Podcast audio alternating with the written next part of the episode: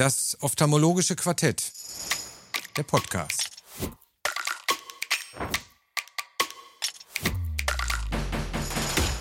Die Videoversion finden Sie in der Mediathek auf ifox.com.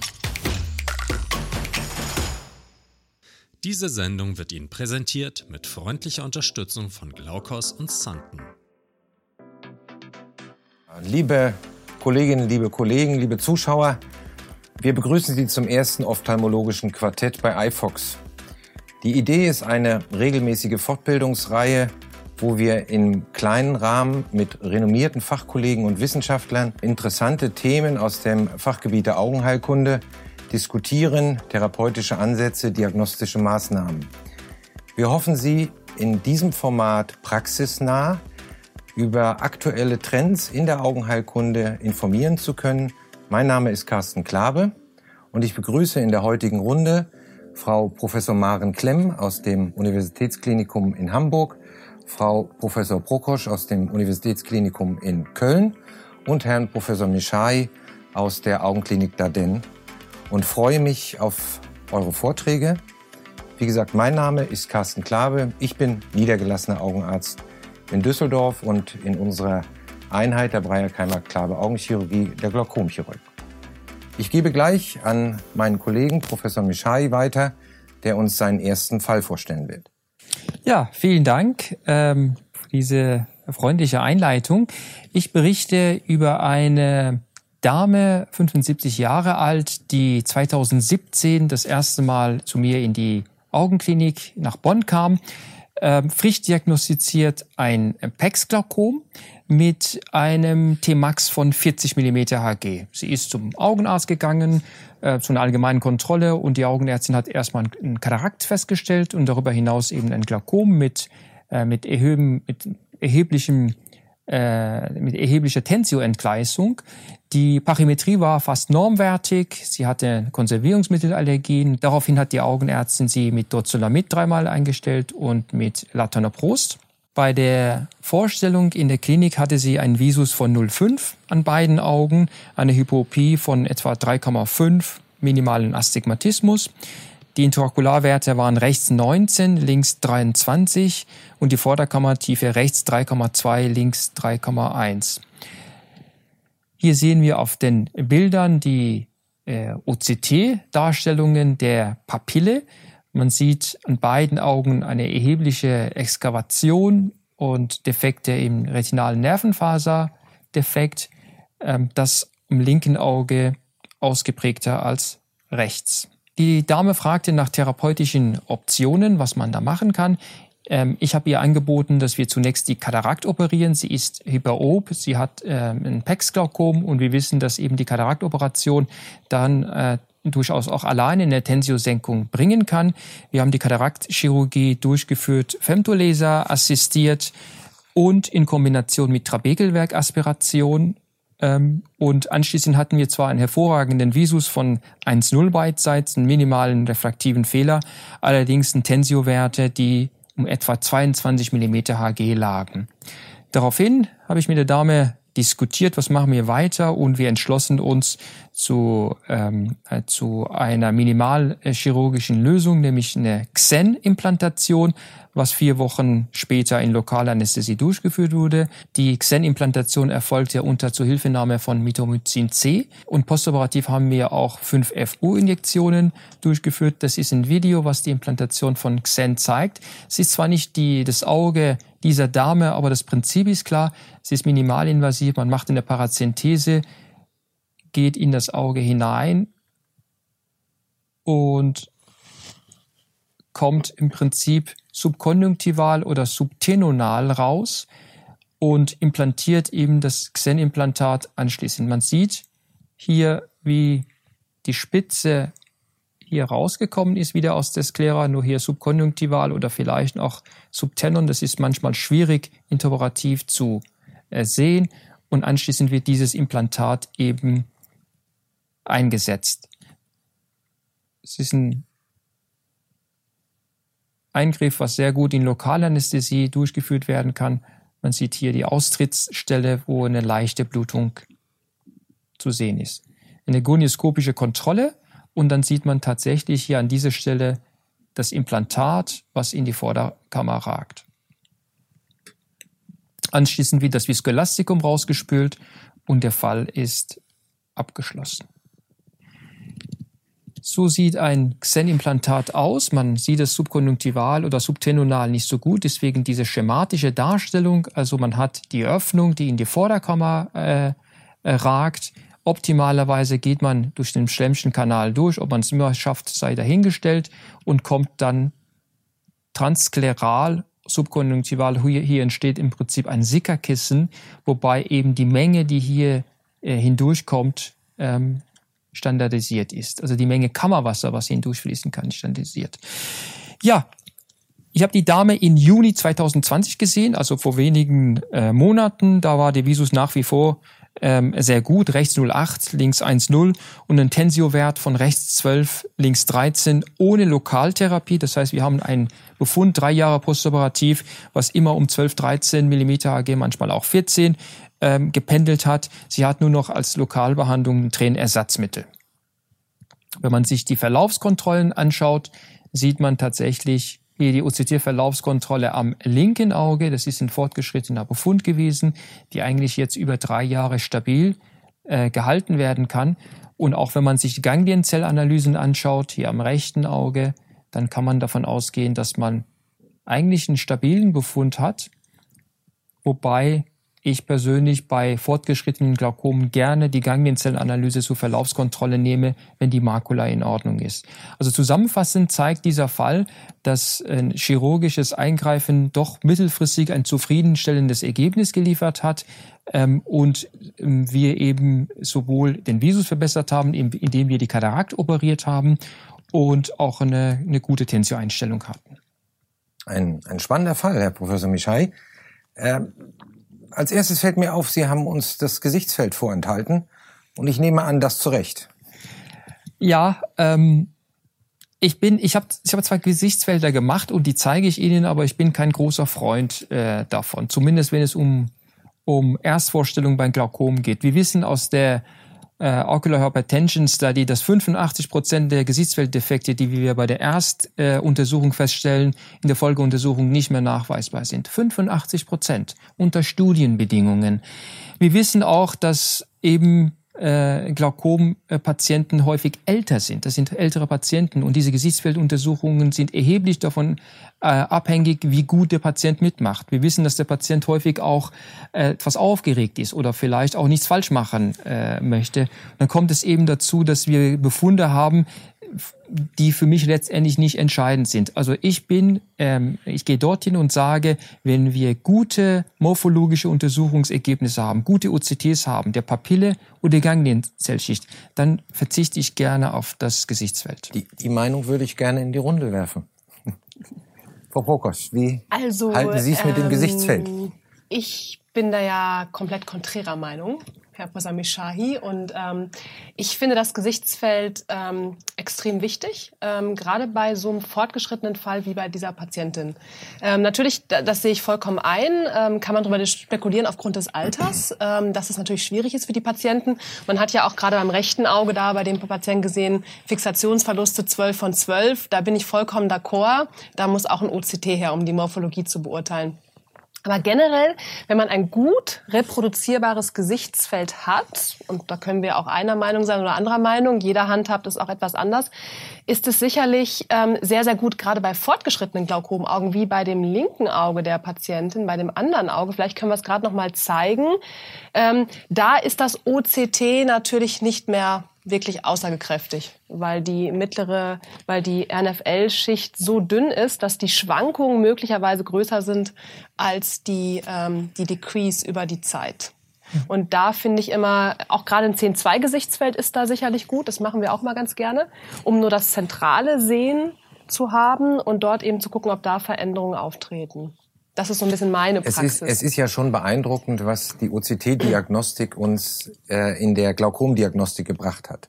Also mit welcher Genauigkeit, mit der ja. Differenzierung der Bruchschen Membran an der Papille die Aufnahmen sind äh, sehr, sehr schnell gemacht. Sie sind, äh, denke ich, zunehmend zuverlässig. Die Ganglienzellanalyse, da mögen wir drüber streiten.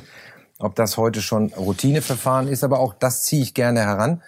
Aber auch ich bin der Meinung, ohne Gesichtsfelddiagnostik geht es nicht. Nicht nur der Forensik wegen der Dokumentation, sondern ich halte das äh, für ein, ein sehr wichtiges Tool. Und wir haben mit den modernen Geräten wir wissen alle, die Patienten lieben diese Untersuchung äh, unglaublich. Und ähm, aber wir haben heute Teststrategien, ja. äh, die die auch für ältere Patienten nicht belastend sind. Und also für mich ist es nach wie vor das eher das wichtige Tool. Da unterscheiden wir uns. Aber ich äh, bin auch d'accord.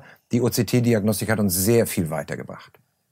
Ja, ich denke, Sie führen ja auch weiterhin die Gesichtsfelduntersuchung durch, wie wir hier gesehen haben. Und ich denke eben auch, dass die modernen Verfahren, die wir haben, haben ja trotzdem auch alle Schwankungsbreiten.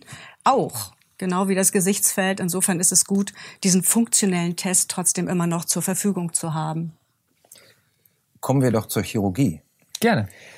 Ähm, wir haben gesehen, zuerst die Phakoemulsifikation mit, äh, lässt sich streiten, ob der Femtosekundenlaser tatsächlich besser ist. Also zum Teil ist er ja limitiert, weil die Pupillen sehr, sehr eng sind bei diesen äh, Patienten mit äh, Pexglaukom. Äh, aber warum erst Trabekelaspiration und nicht gleich die Phaco mit dem Xen kombiniert? Denn aus den Arbeiten über das Xen wissen wir ja, dass sie auch in der Kombination ähnlich gute Ergebnisse erzielt. Ja, warum nicht gleich kombiniert? Sie kam mit dem Intraokulardruck von etwa 19 zu mir, 1920, an zwei Terminen gemessen unter einer Therapie, die sie lokal vertreten hat. Und ich dachte, na ja, wir wissen ja auch aus Studien, dass das Pharko alleine etwa 20 Prozent äh, Tensiosenkung bringt bei PEX-Patienten. Und wir wissen, dass die PEX-Patienten auch häufig Tensioschwankungen haben. Und ich sagte, na ja, wenn ich es schaffe, diesen Druck von 20 ausgehen, um 20 Prozent vielleicht zu senken, dann könnten wir vielleicht dorthin kommen, dass wir keine Glaukomchirurgie äh, brauchen. Deswegen war das der, der eine, die eine, der eine Gedanke, was sagte, naja, erst die Kataraktoperation und dann schauen im zweiten Schritt. Und zweitens ist es zwar richtig, dass die Studien ähnliche Ergebnisse zeigen, aber meine klinische äh, Praxis ist, dass die kombinierten äh, äh, Eingriffe, wenn es um ein Sickerkissen bildende Maßnahme geht, also Phaco plus Trabekulaspiration, äh, Entschuldigung, wenn, also Phaco plus Trabekulektomie, Phaco plus Xen, Phaco plus Presaflow, dass dann eher eine Vernarbungstendenz des Sickerkissens stattfindet, wenn man das kombiniert operiert. Das ist meine persönliche Erfahrung, wird in Studien nicht vielleicht bestätigt, mhm. aber das war der zweite Grund, weil wir sagten. Wie sehen Sie das, Frau Klemm? Würden Sie auch dieses Vorgehen wählen oder gleich Filtrationschirurgie mit der Katarakt kombinieren? Auch im Hinblick auf die neuen Verfahren, die wir zur Verfügung haben. Ja, also ich persönlich hätte tatsächlich schon eine kombinierte Operation als Ersteingriff gemacht, und zwar aufgrund des fortgeschrittenen Gesichtsfeldausfalles, weil ich Angst gehabt hätte, dass man nicht so lange warten kann ähm, und das Gesichtsfeld vielleicht zwischen dieser Kataraktoperation mit äh, Trabekelwerkaspiration in dieser Zeit schon schlechter wird, hätte ich die Kataraktoperation mit einer tiefen Sklerektomie kombiniert. Mhm. Also ich äh, würde immer so ein bisschen davon ausgehen, wie schwer das Glaukom schon Schäden gesetzt hat und davon abhängig machen, welches, also je weniger Glaukomschaden da, desto milder sozusagen also der erste Eingriff. Eher unabhängig vom Ausgangsdruck, sondern in Richtung sehr ja, niedriger auch, Zieldruck. Ja, genau. Ja. Also ich würde immer beides natürlich schauen. Wenn jemand einen Druck von 30 hat und noch keine Gesichtsfeldausfälle, muss man natürlich schon äh, die Kante geben, sage ich mal. Aber äh, wenn jemand jetzt ein Glaukoma Light hat und noch keine großen Ausfälle, dann würde ich eben vielleicht einen Eistent einsetzen und nicht gerade beim PEX-Glaukom, aber bei den Gleit, Klei, äh, leichten Glaukomformen. Aber wenn es ein wie? Bei Glaukomchen. Bei den Glaukomchen, genau. Aber wenn ein, ein fortgeschrittener Schaden schon da ist, ähm, würde ich eher kombiniert schon ein Filtrationsverfahren mhm. wählen. Was wäre Ihr präferiertes ja, Vorgehen? Ja, also da bin ich mit Herrn ähm, Mishahi d'accord. Ähm, ich hätte auch gerade mit dem Visus bei so einer älteren Dame und bei dem moderaten Druck trotz dem Gesichtsfeld hätte ich jetzt nicht so Sorgen gehabt, Frau Professor Klemm, dass das Gesichtsfeld wesentlich schlechter wird. Aber klar, mhm. das ist so eine Abwägung irgendwie. Und wahrscheinlich hätte ich auch die Katarakt zuerst gemacht, aber ich sehe jetzt so ein bisschen auch zwei Punkte, weil ähm, mit der tiefen Sklerektomie ist ja schon auch nachgewiesen, dass das gar nicht so viel ähm, weniger Wert dann letztendlich bringt an Komplikationen. Das ist natürlich gut kombinierbar, während so dieses Bauchgefühl, das mit einer fistulierenden Operation, sei es jetzt Sen oder Trabekulektomie, zu kombinieren, das mache ich halt auch nicht. Also ich glaube, da, mhm. da stimme ich mit beiden dann irgendwie wieder überein. Wenn ich es dann mit einer tiefen Sklerektomie kombiniert hätte, hätte ich es wahrscheinlich auch so gemacht. Aber wenn man sich halt für den Sen entscheidet, ähm, hätte ich es auch so gemacht. Mhm. Und eine Sache vielleicht noch, die Patientin, jetzt weiß ich nicht, wie die Achsenlänge da war, aber die war ja auch noch hyperob. Die war hyperob. Genau, und dann die Kombination, dann gleich den Sender rein bei einer hyperoben Patientin. Klar, die Katarakt ist gemacht, aber das wäre ich wahrscheinlich auch vorsichtiger gewesen. Also mehrheitlicher Trend, zweizeitiges Vorgehen. Je nach ich denke Verfahren, auch durchaus gerechtfertigt. Wir haben ja, eine, eine frühe Diagnose. Wir wissen relativ wenig über die Progressionsgeschwindigkeit. Wir haben, wir haben ein ausgeprägtes Gesichtsfeld, ähm, äh, ausgeprägte Gesichtsfeldveränderung. Ja, aber ich glaube, die Progressionsrate spielt auch eine ganz wichtige Rolle bei der ja. Therapieentscheidung. Mhm. Also äh, ein, ein Fall, der zur Diskussion anregt und äh, der, denke ich, zeigt, wir haben verschiedene Optionen in der Glaukomchirurgie und nicht der eine Weg ist der all, allselig machende.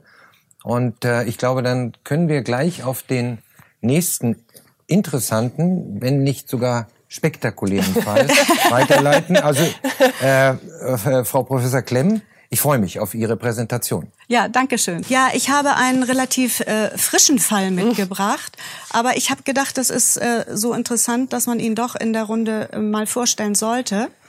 Und zwar ähm, handelt es sich hier um einen 38-jährigen Patienten mit einem Sturge-Weber-Syndrom, was im Bereich der rechten Gesichtsfeldhälfte zum Ausdruck kommt, auch unter Einbeziehung der Augen. Zerebrale Beteiligung ist äh, hier auch vorhanden. Und dieser Patient äh, stellte sich vor mit einem Druck auf der rechten Seite von 30. Auf dem linken Auge, was nicht betroffen war, hatte er einen Druck von 12. Der Visus war bei beiden Augen noch 100 Prozent mit einer leichten seitengleichen Korrektur. Aber das rechte Auge zeigte einen deutlichen Gesichtsfeldausfall, wie Sie hier sehen hm. können. Ja, das andere Auge haben wir auch wir im Verlauf natürlich mehrere Gesichtsfelder gemacht. Hier sieht man so eine unspezifische Schwellenwertanhebung, die sich bei den Verlaufsgesichtsfeldern allerdings nicht mehr zeigte am linken Auge. Man kann aber sagen, rechts ist schon sehr fortgeschritten betroffen. Hier sehen Sie noch einmal den morphologischen Befund hier mhm. diese deutliche Venenstauung, besonders nasal ausgeprägt. Und auch wenn der Patient nach unten guckt, sah man dasselbe auch unten sehr deutlich. Ähm, die der Sehnerv, hier sehen wir das rechte Auge und auf dieser Seite das gesunde linke Auge. Hier unten nochmal in der Schwarz-Weiß-Fotografie und hier sieht man auch sehr schön ein kleines Hemangiom. Mhm was aber äh, nicht behandlungsbedürftig ist. Die ähm, komplette Glaukomdiagnostik wurde natürlich durchgeführt. Wir sehen dann hier, dass die retinale Nervenfaserschichtdicke auf dem rechten Auge auch schon deutlich minimiert ist. Im HRT zeigt sich ebenfalls ein deutli eine deutliche Seitendifferenz, rechts deutlich pathologisch zu dem noch gesunden Auge auf der linken Seite. Ja, was macht man nun? Dieser Patient kam nun auch noch aus Helgoland. Was die Sache ein bisschen erschwert, weil dort auf Helgoland befindet sich kein Augenarzt. Ich habe ähm, einen solchen Fall schon einmal versorgt mit einer tiefen Sklerektomie. Dieser Fall hm, hat sich sehr positiv entwickelt habe mir jetzt aber bei diesem Patienten überlegt, mit dieser Nachsorge nach tiefer Sklerektomie, die ist ja doch ein bisschen aufwendig, ob wir vielleicht hier tatsächlich mit einem Presaflow bessere Ergebnisse erzielen könnten. Ähm, völlig klar war jetzt von meiner Seite aus, dass man ähm, einen Eingriff wählen muss, der ein, eine Fistulation äh, sozusagen in einen anderen Raum bewirkt. Also nicht ein Abfluss von der Vorderkammer in den Schlemmkanal, weil aufgrund der Erhöhung mhm. des venösen Druckes in den episkleralen Venen mhm. ja dort damit zu rechnen ist, dass es uns nichts bringt, wenn wir jetzt den Schlemmkanal eröffnen. Insofern hatte ich mich jetzt für die Presaflow-OP entschieden und äh, möchte jetzt einmal kurz zeigen, wie so eine OP vonstatten geht. Das ist jetzt ein Video nicht von diesem Patienten, weil ausgerechnet an dem Tag war natürlich wieder mal unsere Kamera kaputt wie das so ist. Aber es ist vielleicht auch ganz gut, dass Sie erstmal sehen, worum es beim Presaflow geht. Eine Parazenthese. Der Film ist geschnitten, damit wir uns nicht jetzt die ganze OP angucken müssen. Ähm, man sieht hier oben, wird die Bindehaut eröffnet, wie bei den anderen fistulierenden Eingriffen auch. Man kautert die Gefäße, man betupft die Sklera mit Metomycin C. Dann äh, markiert man eine 3 Milli, einen 3 Millimeter Abstand vom Limbus geht mit einer kleinen Lanze ein, die man nur bis zu dieser Schliffkante hineinschiebt, äh, wirklich parallel zur Oberfläche der Sklera. Und dann positioniert man, dann schiebt man noch mal eine kleine Kanüle bis in die Vorderkammer vor. Diese sollte, wenn es geht, durch den Kammerwinkel gehen. Man darf ja nicht zu dicht an der Hornhaut und nicht zu dicht an der Iris landen.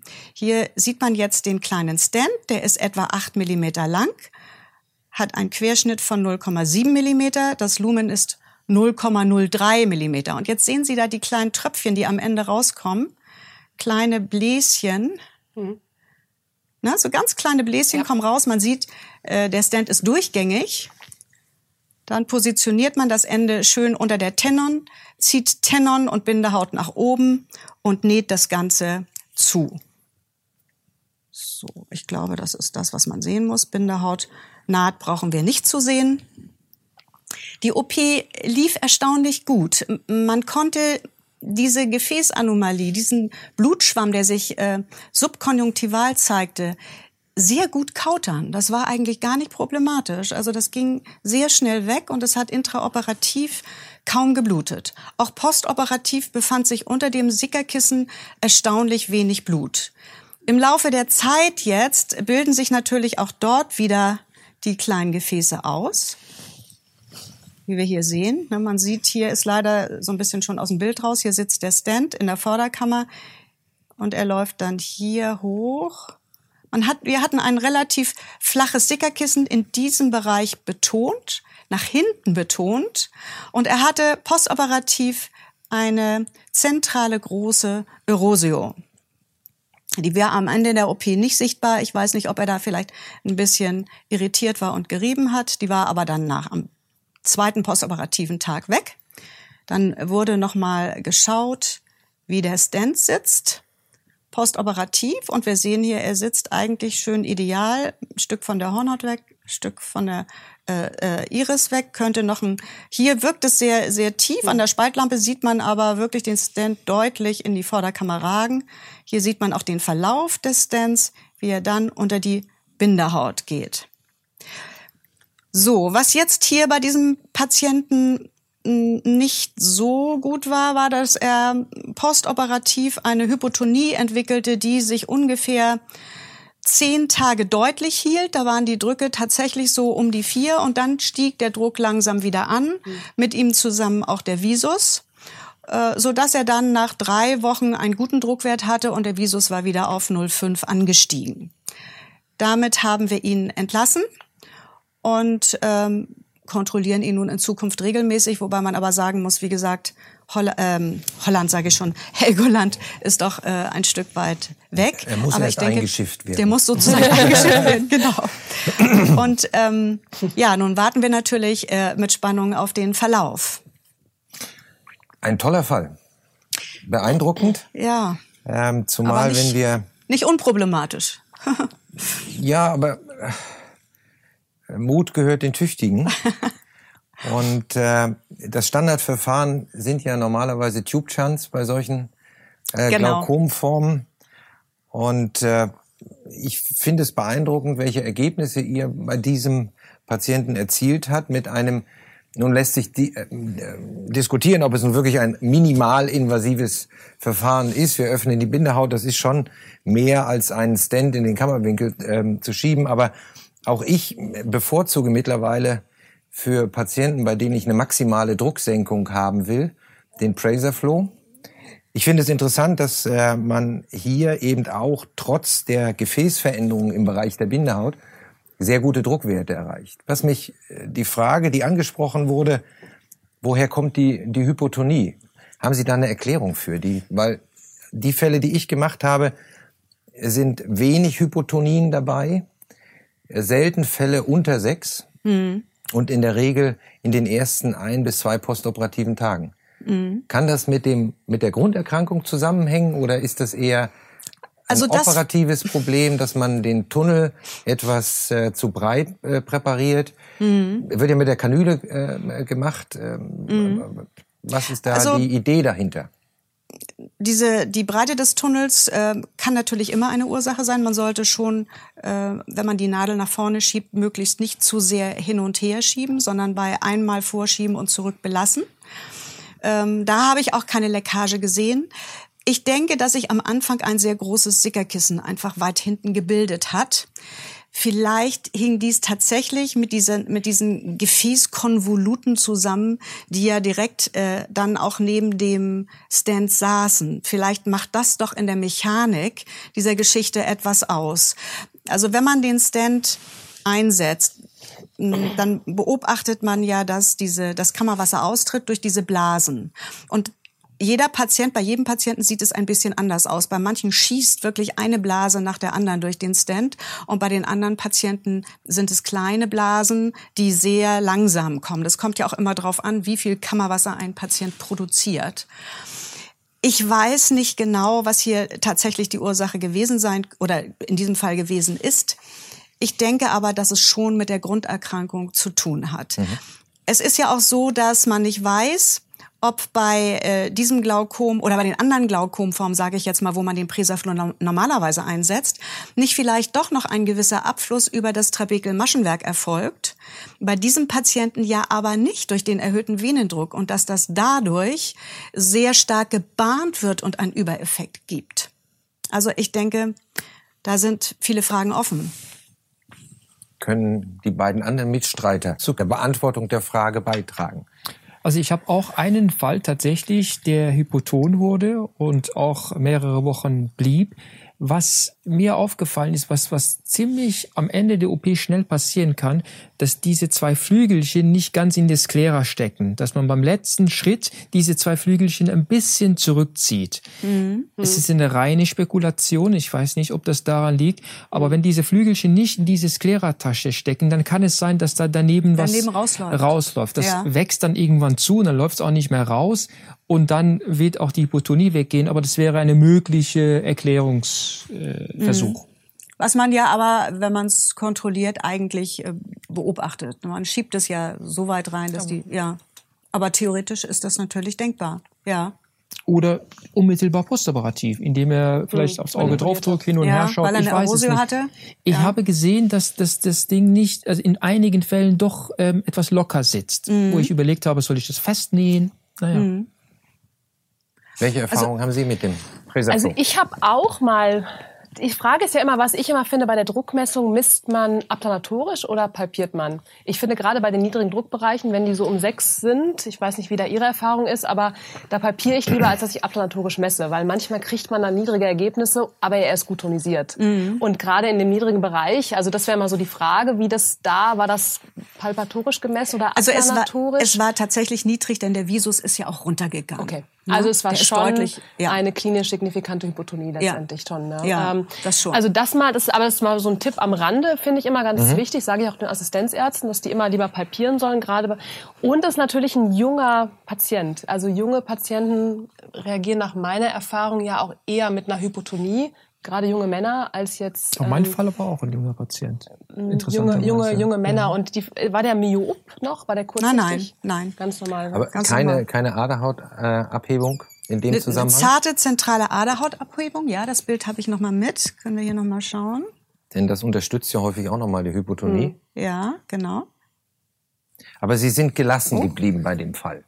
Ja, weil Haben es nicht sicher interveniert, kein, na, keine Viskolastika ja, in die Vorderkammer gegeben. Nein, weil es dann ja. nach einigen Tagen schon so ein bisschen wieder anstieg. Dann habe ich den Verlauf abgewartet. Aber das ist ja ein äußerst diskreter Befund, würde ja. ich jetzt mal sagen. Ja, aber er war eben dummerweise auch in der Makula, ne? leichte, äh, Ja. leichte Abhebung. Und das hat den Visus gestört. Das hat ihn gestört, weil er hatte äh, ja nur noch einen zentralen Visus auf dem Auge. Nicht? Deswegen habe ich ihn auch ein bisschen länger stationär behalten. Gut, ist ja das Schicksal der Glaukomchirurgen. Wir behandeln Befunde und keine Symptome. In der Regel kommt der Patient mit einem guten Visus zu uns. Ja. Und nach der Operation erzählen wir ihm, er hat einen guten Druck und das Einzige, was er uns sagt, ja, aber ich sehe nicht richtig. Genau. Das ist nach wie vor immer, äh, ich diskutiere das mit meinen Patienten immer im Vorab. Ja, aber ich man. weiß, dass zwei Drittel sich nach der Operation daran nicht mehr erinnern. Ja, ja, natürlich klar. Äh, aber das ist eine Herausforderung. Ja, aber das Und- ist wichtig, das den Patienten zu erklären, dass äh, jede drucksenkende OP wirklich lange braucht, um zu heilen. Um, um, man muss die Patienten beruhigen und sagen, es braucht seine Zeit.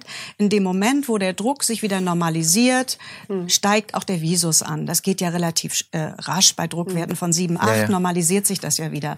Aber die ersten ein, zwei Tage sind ja gerade bei so einem Befund für einen Patienten wichtig. Ja, aber ich denke, selbst in so einem, das ist ja wirklich ein komplexer Fall. Ja. Äh, wenn da nach 14 Tagen der Visus wieder den, End, den An- Ausgangswert erreicht hat, dann haben wir sehr erfolgreich operiert. Oder in diesem Fall Ja. haben Sie sehr erfolgreich operiert. Ja, man soll den Tag nicht vor dem Abend loben. Jetzt kommen natürlich noch die Kontrollen. Gut, wir wissen aber äh, Langzeitbeobachtung, aber äh, das ist etwas, was ich beispielsweise am Presaflow schätzen gelernt habe im Vergleich zu meinen Trabekelektomien. Das mag aber auch daran liegen, dass die nicht so wirklich gut sind. Aber ich habe mit diesem Verfahren verlässliche Drucksenkung. Ja. In der Regel ist der Patient am ersten, zweiten Tag zwischen acht und zehn postoperativ. Hm. Ich habe deutlich weniger Komplikationen wie Aderhautabhebung. Ja. Der Visus erholt sich viel schneller. Ich habe weniger Astigmatismusinduktion. Und ähm, auch bei kombinierten Verfahren habe ich vergleichbare Ergebnisse. Also äh, gut, ich bin nicht äh, ein sehr begabter äh, Trabekelektomie-Operateur, aber ich schätze dieses Verfahren, weil es durch das definierte Abflussvolumen in meiner Hand zumindestens w- wesentlich weniger Komplikationen. Und ich denke, das ist ja etwas ganz Wichtiges, was hier Ganz auch entscheidend, ja. in beiden Fällen zum Tragen kommt. Äh, Ich will ein Ergebnis haben, aber ich will es mit weniger Komplikationen haben. Genau. Und das Genau. Sickerkissen ist weiter posterior. Das ist für mich Ja. auch ein Wahrscheinlich das entscheidendes Risiko, ja, Ja, ja. das Risiko Und- von ja. späten Komplikationen deutlich geringer. Genau. Ja. Und was da vielleicht für den Fall spricht, das wollte ich nämlich genau sagen mit dem posterioren Sickerkissen, was Sie ansprechen. Ähm, ich habe bei solchen Patienten wirklich sehr komplex und auch äußerst schwierig. Ähm, und ich habe da auch gleich noch eine andere Frage zu. Aber erstmal dazu, wenn man bei denen eine Trabekulektomie macht, dann ähm, hat man häufig, ich weiß nicht, wie da Ihre Erfahrung ist, eine richtige Kapselbildung, so eine richtige Zyste, weil es ja aus den episkleralen Venen nicht richtig abfließt äh, durch den Druck und dann, dann akkumuliert das halt eben so und die sind schwer zu behandeln. Und ich denke, deswegen ist auch diese Ventiloperation gut, weil das ist ja weiter posterior, der Sickerkissenbereich und da könnte der Presaflow tatsächlich eine gute Alternative darstellen, da es vielleicht weiter hinten angelegt wird, als halt eben so weit vorne. Ähm, das wäre so, so meine Theorie dahinter vielleicht. Ich weiß Guter nicht, wie die Gedanke, anderen ja. es sehen. Ja, also, Also- man, man muss sich ja im Klaren darüber sein, wir leiten hier eine Flüssigkeit in einen Raum, wo sie nicht hingehört. So, das ist ja bei all den fistulierenden OPs so. Und das ist natürlich die Problematik, warum eben auch viele filtrierende Operationen scheitern und wieder zuwachsen. Es ist einfach, gehört dort nicht hin. Und ich denke, ich habe ja deswegen mit der Trabekulektomie aufgehört und deswegen die tiefe Sklerektomie begonnen, schon vor vielen Jahren, weil der Abfluss sanfter ist. Sozusagen das Auge Ja. merkt gar nicht, dass das Kammerwasser da nicht hingehört, weil es eben sukzessive abläuft und nicht so im Strahl. Und ich denke auch, durch diesen Austritt weiter hinten, wie ja auch bei den Tubes, ähm, haben wir da vielleicht etwas weniger Risiko der Vernarbung. Deswegen finde ich dieses äh, Verfahren eben auch sehr charmant und weil es eben wenig äh, äh, Arbeit macht. Man muss wenig präparieren, es geht schnell, es ist sauber und man kann es sogar wirklich äh, bei kooperativen Patienten durchführen, ohne irgendeine Anschlingung, weil die Patienten gucken nach unten. Der Patient muss natürlich kooperativ sein, aber das lässt sich sehr gut durchführen. Denken Sie, dass die Patienten mit einem posterioren Sickerkissen weniger Sickerbeschwerden haben? Weil ich kenne es ja auch, die haben viele Fälle trabekulektomiert mit dem schönen Intraokulardruck, aber postoperativ sehr häufig Sickerbeschwerden. Und wenn man in die Literatur schaut, ist Sicker, sind Sickerbeschwerden nach TE keine Seltenheit. Und wäre das für Sie noch ein Argument? Ja, auf jeden Fall. Weil diese Sickerkissen ja zum Teil, wenn man die Bindehaut nicht genau am Limbus festnäht, sondern einen Tick über die Hornhaut geht, mögen die ja manchmal gerne so kleine Bulle bilden. Dann bildet sich unten eine fuchsische Delle. Das ist zum Beispiel schon mal ein Kriterium, mhm. wo Beschwerden auftreten können.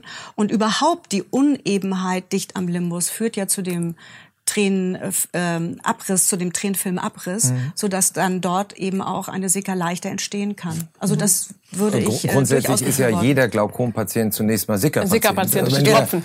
Normalerweise genau. besser. Wenn der angefangen hat mit Tropfen, dann haben sie alle Sicker. Dann äh, hat das Drama ja schon begonnen. Ja, Aber es ist richtig, die, ja. durch die posteriore Lage. Ich habe beispielsweise einen Patienten, der nach einer Präserfloh-Operation nach zwei Tagen wieder die Kontaktlinsen aufgesetzt hat. Das ja. kann man nach einer Trabekelektomie nicht machen. Mhm. Und äh, ich denke auch, durch, durch weniger anteriore Filterkissen ist hier die Chance, dass sich die Oberfläche erholt, größer als bei der klassischen Trabekelektomie, wenn das Filterkissen weit nach vorne gelangt ist. Ja, ja absolut. Ich habe noch eine Frage, die ich eben noch stellen wollte. Und zwar, ähm, was mir natürlich immer Bauchschmerzen macht bei diesen Patienten, dieses Hämangiom, nicht ja. wahr? Dass die nachher dann eine explosive Blutung bekommen. Das ist ja auch beschrieben, auch gerade wenn die noch hypoton sind. Ähm, wie handhaben Sie das, ähm, dass man das vorher behandelt, dieses Hämangiom, bevor man die filtrierende Operation macht? Wir haben uns das äh, angeguckt, ja, da im mhm. Fundusbild. Und wenn die so aussehen wie hier, äh, beobachten wir nur. Mhm. Da machen wir gar nichts. Mhm. mhm. Und wie gesagt, ich fand es auch erstaunlich, dass ähm, sich das beim Lasern, äh, äh, beim Kautern so gut zurückbildet, diese mhm. Blutung. Mhm. Also ein toller Fall. Ich glaube, wir könnten Abende darüber diskutieren. Also nein, nochmals Glückwunsch. Ja, Dankeschön. Und von diesem wirklich komplexen Fall leiten wir mal über zu mir in die Niederungen ähm, äh, ich kokettiere ja auch damit, aber ich, ich habe im Rahmen der, der Vorbereitung äh, die Fälle meiner Kollegen gesehen und habe gesagt, pass auf, das so komplexe Fälle, da ich in der Niederlassung arbeite, habe ich die in der Regel nicht. Ähm, aber vielleicht gibt es einen interessanten Aspekt, der mich weitergebracht hat im Rahmen vor allen Dingen auch der Einführung der minimalinvasiven Glaukomchirurgie.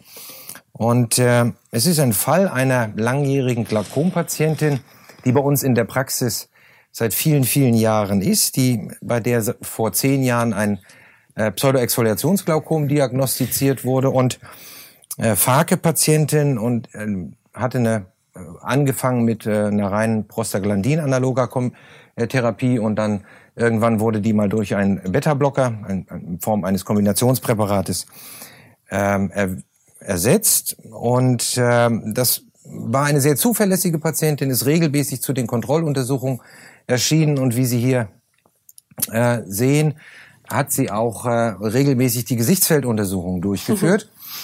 Mhm. Und äh, das Unglückliche war nur, dass fast alle auf den Druck geguckt haben und der war durchschnittlich immer 14. Mhm. Und äh, beim einzelnen Betrachten und auch da erwische ich mich, mich manchmal selber, wenn Sie den hm. einzelnen, die einzelne Auswertung vom Gesichtsfeld haben, äh, dann sehen Sie das Gesichtsfeld und sagen, ja, ach Gott, auch mit 14 würde ich das immer noch durchgehen lassen. Und wenn Sie sich dann aber den Verlauf, und das ist der Verlauf über die letzten sechs Jahre, ich habe bewusst auf äh, MD und äh, Visual Field Index verzichtet, aber auch das sieht, aber Sie müssen sich einfach mal alle sechs Gesichtsfelder zusammen angucken. Dann sehen Sie, dass das eine erhebliche Progression ist und die für mich äh, am Ende des Tages nicht akzeptabel ist. Die Patientin, wie gesagt, hatte gleichzeitig eine Kataraktoperation und äh, wir haben uns entschieden, oder ich habe mich entschieden, eine kombinierte Kataraktoperation mit einem iStent zu machen. Ähm, ich mache den iStent nach wie vor am Ende der Chirurgie. Das kann man auch diskutieren, ob man den vor Beginn der Katarakt einsetzt oder nach Beginn der Katarakt. In meinen Händen macht das keinen wesentlichen Unterschied. Der Vorteil ist, wenn Sie es am Ende der Kataraktoperation machen und man hat mal ein hyperopes Auge, der Kammerwinkel ist deutlich tiefer. Und äh, wie gesagt, das Verfahren zeichnet sich ja dadurch aus, dass es sehr einfach in die äh, Kataraktoperation äh, zu integrieren ist. Der Aufwand an Instrumenten, den man braucht, das ist das Gonioprisma und man braucht ein Viscoelastikum und äh, ein wenig Erfahrung in der Kammerwinkelchirurgie. Ähm, bei leicht hypotonem Auge werden die platziert, so dass man möglichst, und das ist ja das Postulat, über Kollektorgefäßen ähm, endet und dadurch diese Refluxblutung unmittelbar intraoperativ sieht. Diese Blutung ist in aller Regel postoperativ kein Problem. Wenn man das Auge tonisiert, äh, nach der Operation das Viskolastikum auswäscht, tonisiert, habe ich also in ganz, ganz wenigen Fällen nur äh, Blutung postoperativ in Hyphema gesehen. Es ist ja quasi eine Erfolgskontrolle sogar. Es ist äh, am Ende ja. die Erfolgskontrolle. Und das ist eben dieser, dieser iStent bekannt, äh, wahrscheinlich so, das, ich sage immer, der hat die äh, Ära der minimalinvasiven Glaukomchirurgie begonnen, mhm. aber er steht natürlich immer noch in Diskussion und die Diskussion, denke ich, ist zu Recht, senkt er denn wirklich signifikant den Druck? Und ähm, immer wenn ich gefragt werde, wann nimmst du den denn, äh, sage ich auch immer nicht bei Patienten, die einen hohen Druck haben. Aber die Ausgangslage war ja günstig. Die Patientin hatte 14 Druck und äh, dann haben wir heute mittlerweile äh, diese wunderbaren Software-Tools, die das einem auf einen Blick zeigen. Und das war dann der Schlüsselmoment. Äh, der zeigt mir diesen Graphen an und das ist hier der Zeitpunkt der Operation. Leider gibt's jetzt hier noch keinen zweiten ähm, Endpunkt, den man setzen kann. Aber ab dem Punkt, ab dem wir operiert haben, hat's keine Progression mehr gegeben. Das ist jetzt noch nicht so fürchterlich lange her. Das ist jetzt anderthalb Jahre her. Aber wir haben, und der Druck nach der Operation war eben auch nur 14 in Anführungsstrichen. Äh, und dann guckt man sich diesen Graphen an und überlegt und überlegt und woran liegt's denn nun? Und dann habe ich mich einfach entschlossen, die Patientin mal zu fragen. Manchmal sollte man sich das auch trauen. Ah, ich verstehe. Und äh, es ist ja, wir haben, gibt von Inside Health eine schöne Analyse, wo mal abgefragt wurde, über Verordnungsdaten mhm. nur, und das illustriert das Problem, das auch in vielen Studien untersucht wurde, hat eins, wie viele Glaukompatienten gibt es oder wie viele Patienten kriegen überhaupt äh, drucksenkende Medikamente verschrieben als Lokaltherapeutika. Und hier sind 1,6 Millionen genannt und das sind nur 50 Prozent der gesetzlich Versicherten. Also eigentlich müssten wir in Deutschland äh, drei Millionen Glaukompatienten haben, was ich auch für viel zu hoch halte. Aber wenn Sie schauen, was wird hier überhaupt verordnet? Im Durchschnitt sind es nicht vier Verordnungen, wie wir bei Quartalspackungen erwarten würden, sondern nur 2,6. Und dann wissen wir natürlich auch, dass der, es, es durchaus Patienten gibt, die das Rezept einlösen und die Schachtel mhm. mit nach Hause nehmen. Aber eine schöne Arbeit, wo mal abgefragt wurde, gibt es denn einen Grund, die Tropfen zu nehmen? Und die Liste der Ausreden war extrem lang. Und das, was wir vorhin schon mal kurz erwähnt haben, wir behandeln ja einen Befund und der Patient hat in aller Regel, wir wollen ihn ja so früh behandeln, dass er noch keine Gesichtsfelddefekte hat. Ähm, und das wäre das einzige Symptom, aber dann sind wir im Spätstadium.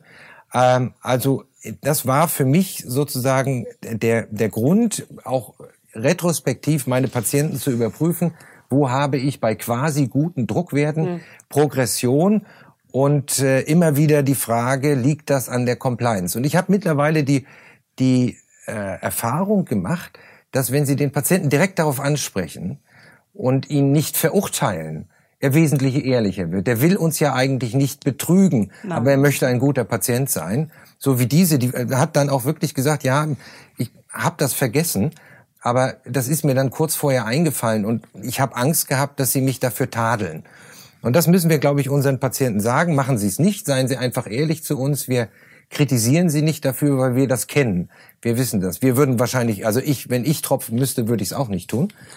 Und äh, dann haben wir eben etliche Patienten, wo die Druckwerte gar nicht so fürchterlich hoch sind und wo wir sie mit Verfahren wie dem iStent beispielsweise, wo wir nur eine sehr moderate Drucksenkung durchführen, die aber wahrscheinlich doch lange Jahre anhalten kann dass wir dadurch unsere Patienten adäquat äh, therapieren können und ihnen die Last der Augentropfen, die sie, die ich beschwerlich finde, nehmen können. Mhm. Gut, das war mein Beitrag. ja. Das also, waren jetzt nicht nur Engländer, die Sie befragt haben. Es gilt auch das für war die nicht Deutschen. meine eine. Nein, nein, ich habe das ein Zitat aus einer Arbeit. Ich frage meine Patienten auch auf Deutsch. Das ist richtig.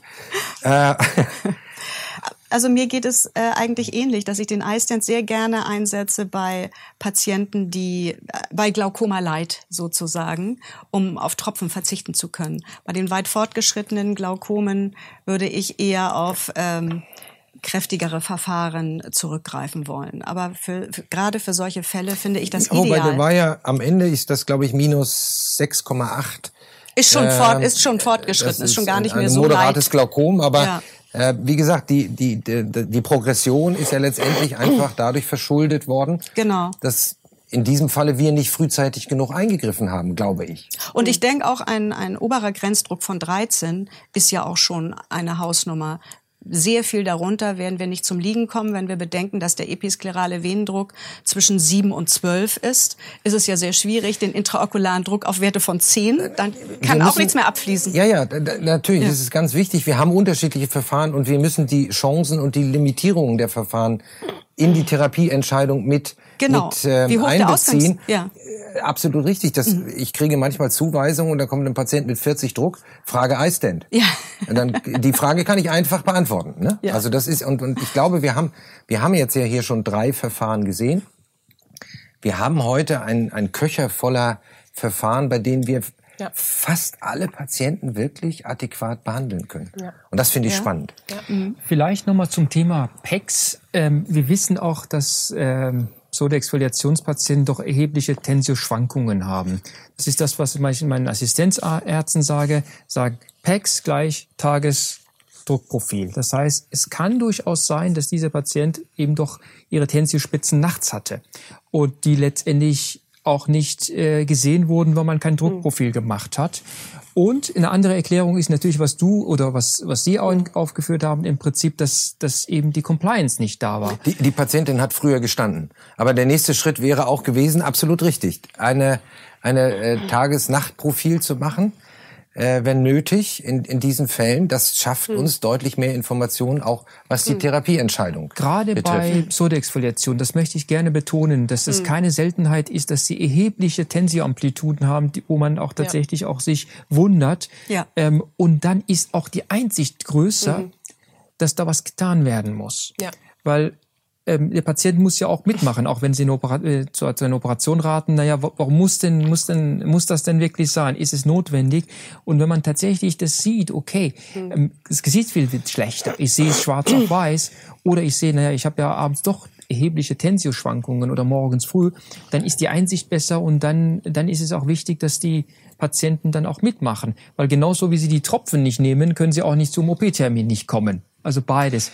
Einen Patienten mitnehmen und das ist Ein wichtiges Argument, den Patienten mitnehmen. Und wir haben ja heute, äh, in aller Regel ist an jedem Arbeitsplatz ein Computer und wir können den heute, ne, du kannst ja das Papillen-OCT zeigen, du kannst die Progression im Gesichtsfeld zeigen, halte ich für ein ganz wichtiges Teaching-Tool, dass man den Patienten äh, nicht irgendwann einen Augendruck, äh, ja, der ist gut, damit helfen sie dem Patienten und sich selbst auch nicht weiter, äh, sondern dass man mit der Bildgebung, die wir heute standardisiert machen, äh, die auch in den Praxen durchgeführt wird, dass man die sehr gut nutzen kann, um den Patienten anzuleiten.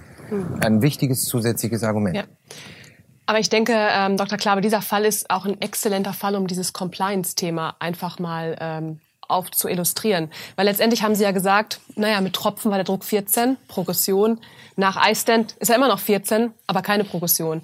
Und ich glaube, das müssen wir schon berücksichtigen, dass, wie gesagt, die meisten Patienten, da gibt es ja auch Untersuchungen, dass schon 60 Prozent der Patienten die Tropfen gar nicht einlösen. Damit fängt es ja schon an. Und ob die die nehmen können. Und wie gesagt, ich wäre auch so ein Kandidat ähm, im Berufsleben. Ich würde es auch mal vergessen oder ich würde es mal nicht richtig nehmen. Und es ist wie beim Zahnarzt, glaube ich. Ich habe auch viele im Bekanntenkreis, die sagen, ja, naja, sie tropfen, wenn sie ähm, zum Augenarzt gehen. Dann tropfen sie. Und natürlich, wir Augenärzte messen 14, 12, wunderbarer Druck und können uns die Progression gar nicht erklären. Das ist häufiger, als wir äh, denken. Und das, das ist der, die wichtige Take-Home-Message, glaube ich, was dann auch viel für Chirurgie spricht, muss man ganz ehrlich sagen. Auch für minimalinvasive Chirurgie, aber auch für, für andere Chirurgie, dass man einfach, na, dann haben sie halt die Compliance durch die Chirurgie. Ähm, muss man schon sagen. Klar hat die Risiken, aber wenn es solche Verfahren auch gibt, spricht da sicherlich einiges für. Es die Light Trial, die ja da letztes Jahr ganz groß rausgekommen mit dem SLT-Laser versus Tropfen.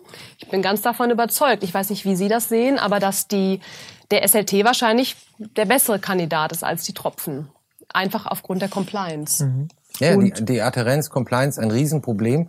Wir wollen jetzt nicht aufrufen, dass wir grundsätzlich unseren Patienten keinen Glauben schenken, aber äh, vielleicht können wir es so sagen, glauben Sie nicht den Druckwerten, die Sie messen, Genau. sondern gucken Sie auf die auf das Gesichtsfeld, schauen Sie auf ja. das OCT. Absolut. Das ist viel aussagekräftiger und, in der Verlaufsbeurteilung. Und da bin ich d'accord mit Dr. Mishahi, wenn wenn es dann zur Progression kommt, man misst immer einen Druck von 10. Naja, entweder ist es sowas wie eine Druckschwankung, dass die halt hohe Druckschwankungen haben, oder vielleicht stimmt der Druck auch nicht. Also ich glaube, das muss man sich immer noch, das denke ich immer so für mich, noch so im Hinterkopf behalten. Naja, warum wird's denn schlechter? Und sich dann vielleicht auch nicht scheuen, wenn man es gut dokumentiert hat natürlich, zu operieren, obwohl der Druck vielleicht 12 ist.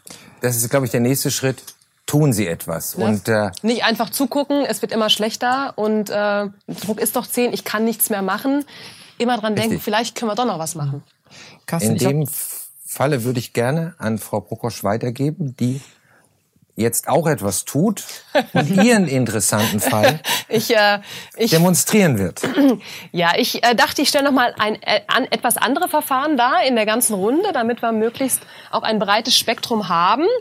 Und mein Fall ist der folgende. Ich will auch mal mit diesem etwas schockierenden Bild beginnen. Ja, man sieht so einen Fundus und denkt, um, jetzt soll ich da auch noch am Glaukom operieren. Aber ich will mal vorne anfangen. Es handelt sich um einen 56-jährigen alten Mann, also relativ jung und noch einige Jahre vor sich, mitten im Berufsleben, als Jurist wohlgemerkt.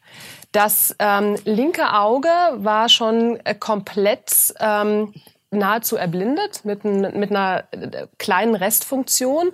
Und nun stellte er sich vor, an seinem rechten Auge als Oculus ähm, Ultimus Functionalis ähm, mit progressierenden Gesichtsfeldeffekten, deutliche ähm, MD-Defekte von minus 15 Dezibel im Gesichtsfeld, also auch kein moderater Schaden mehr, sondern ein fortgeschrittener Schaden. Da kann man natürlich hier wieder überlegen, ist es die Myopie oder ist es wirklich das Glaukom? Weil natürlich machen diese Dehnungsherde ja auch Artefakte, wie wir wissen. Aber gut, immerhin. Aber auch der Druck war grenzwertig 20 unter maximaler Therapie. So stellte sich dieser Patient bei mir vor. Achsenlänge minus 30,5 Millimeter. Also ein wahnsinnig langes Auge mit einem sphärischen Äquivalent von minus 18,75 Dioptrien.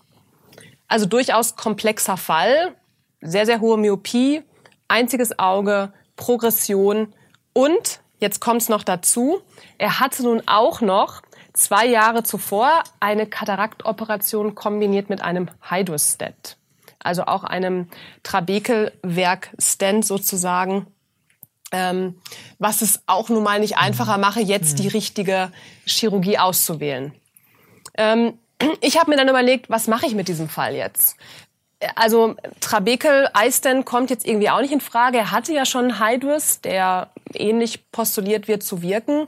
Ähm, und ja, ich sag noch mal, bei dieser Myopie und einziges Auge und dann auch noch Jurist und junger Mann, ähm, hatte ich auch ein bisschen Sorge, da jetzt eine filtrierende Operation zu machen. Einfach ähm, aufgrund der Gefahr des Wipeouts bei fortgeschrittenen Gesichtsfeldeffekten, ähm, aufgrund der Gefahr der hohen Myopie. Wir hatten es eben schon so ein bisschen fraglich, da war es ein junger Mann, aber auch hohe Myopien, das wissen wir alle, reagieren ja deutlich mit einer Hypotonie postoperativ.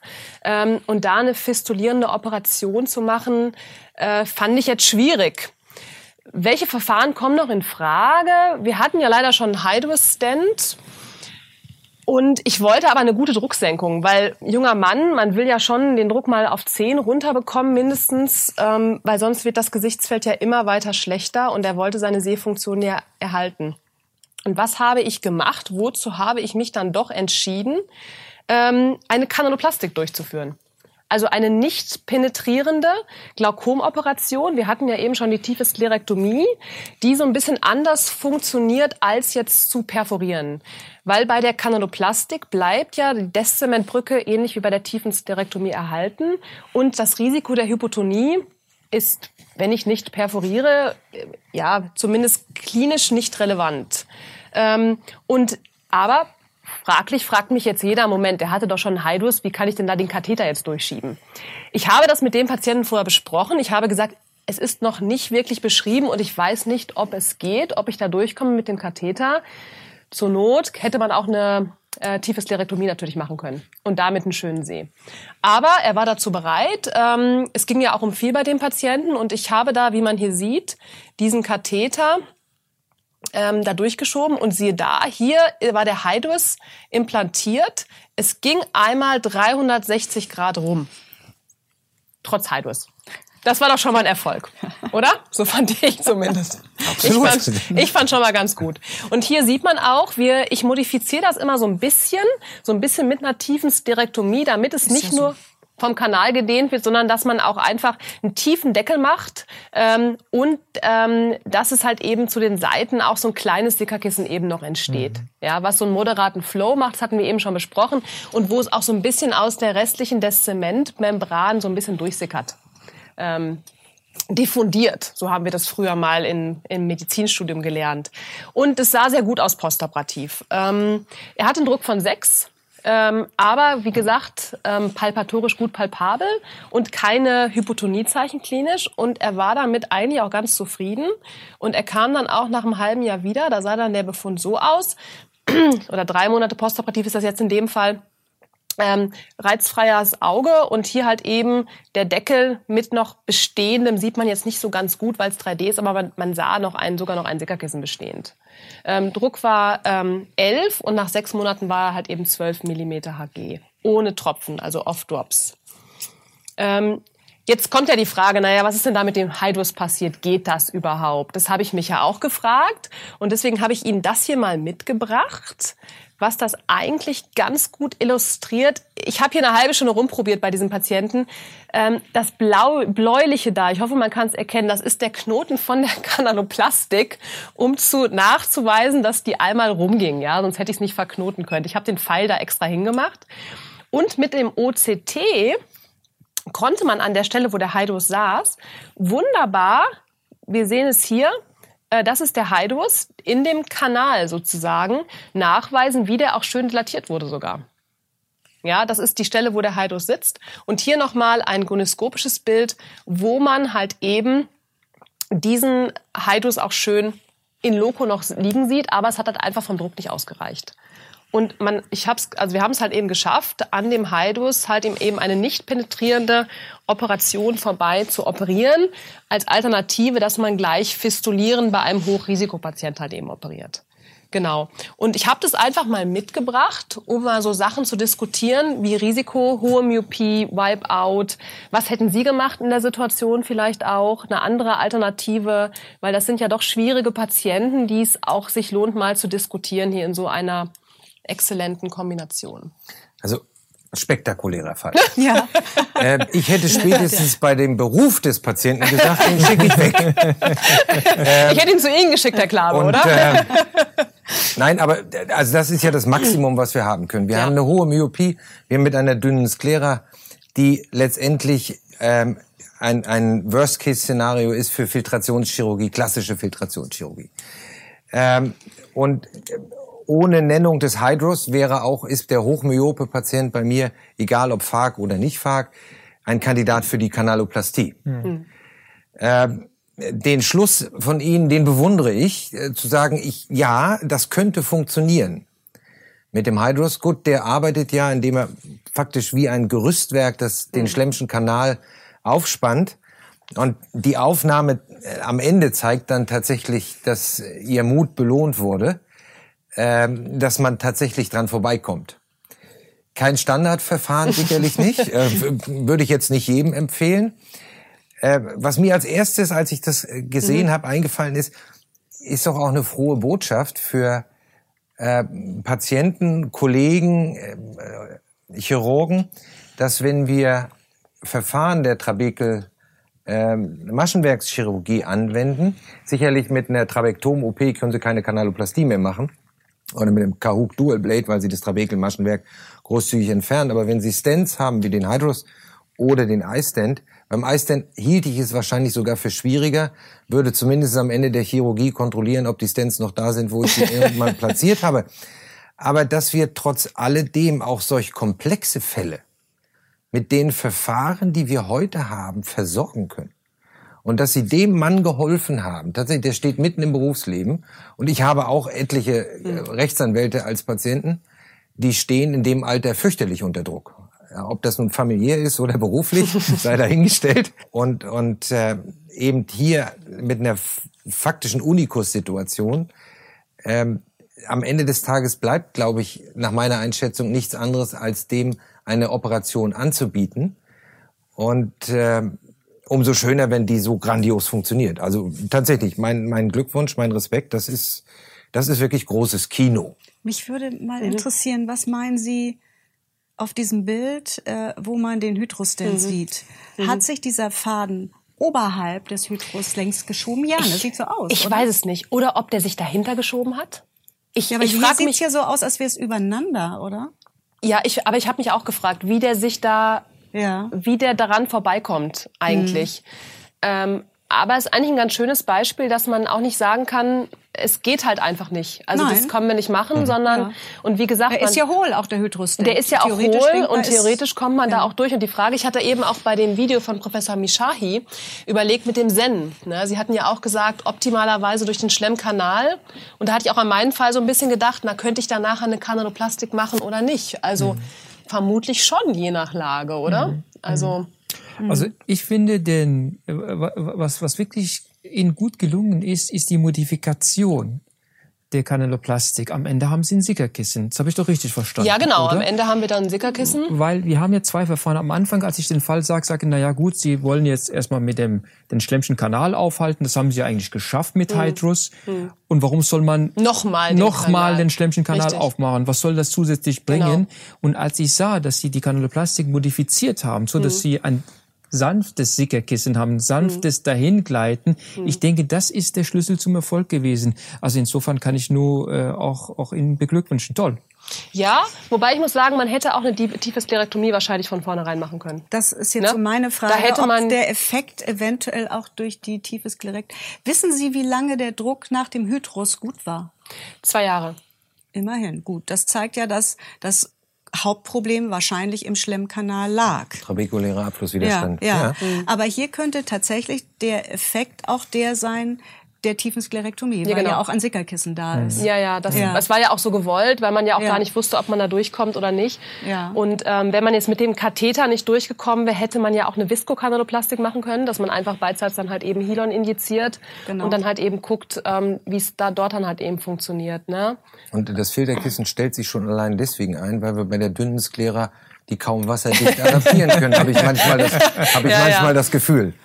Nein, ja, nein, genau. aber äh, wir haben ja mehrere Komponenten führen zur Drucksenkung und die Art und Weise der Operation reduzieren. Das ist ja ein Hochrisikopatient, aber dadurch reduzieren wir das Risiko. Wir machen eben keine Perforation, keine penetrierende Chirurgie, sondern nicht penetrierende Chirurgie, akzeptieren durchaus eine, eine subkonjunktivale, subtendonale Filtration, wenn es denn dem Erfolg dient und äh, der Erfolg gibt Ihnen, glaube ich, recht.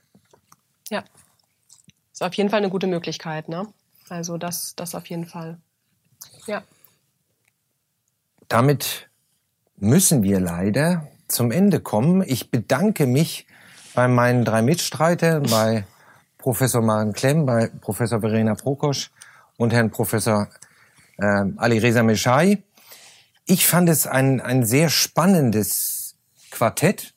Ich habe mich sehr gefreut, dass ich mit Ihnen hier diskutieren durfte ich hoffe, dass Ihnen das auch gefallen hat und Sie gerne wieder bei uns eingeladen sind, teilzunehmen, dass wir ein Format gefunden haben, das zum Zuschauen einlädt und nicht nur zum Zuschauen, sondern das auch Spaß macht und das Wissen vermittelt, ohne den Anspruch zu erheben, von der Kanzel her zu predigen. Ich glaube, nicht nur ich hatte Spaß, wir hatten alle ja. Spaß. Wir hätten, glaube ich, viel, viel länger diskutieren können heute.